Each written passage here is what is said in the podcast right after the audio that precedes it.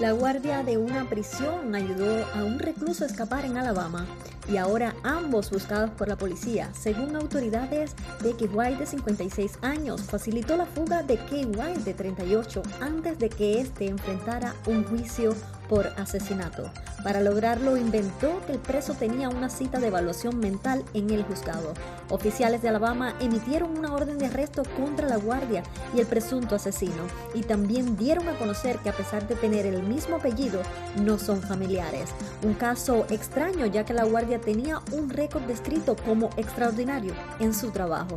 Yo soy Ladis Expósito, gracias por informarte conmigo.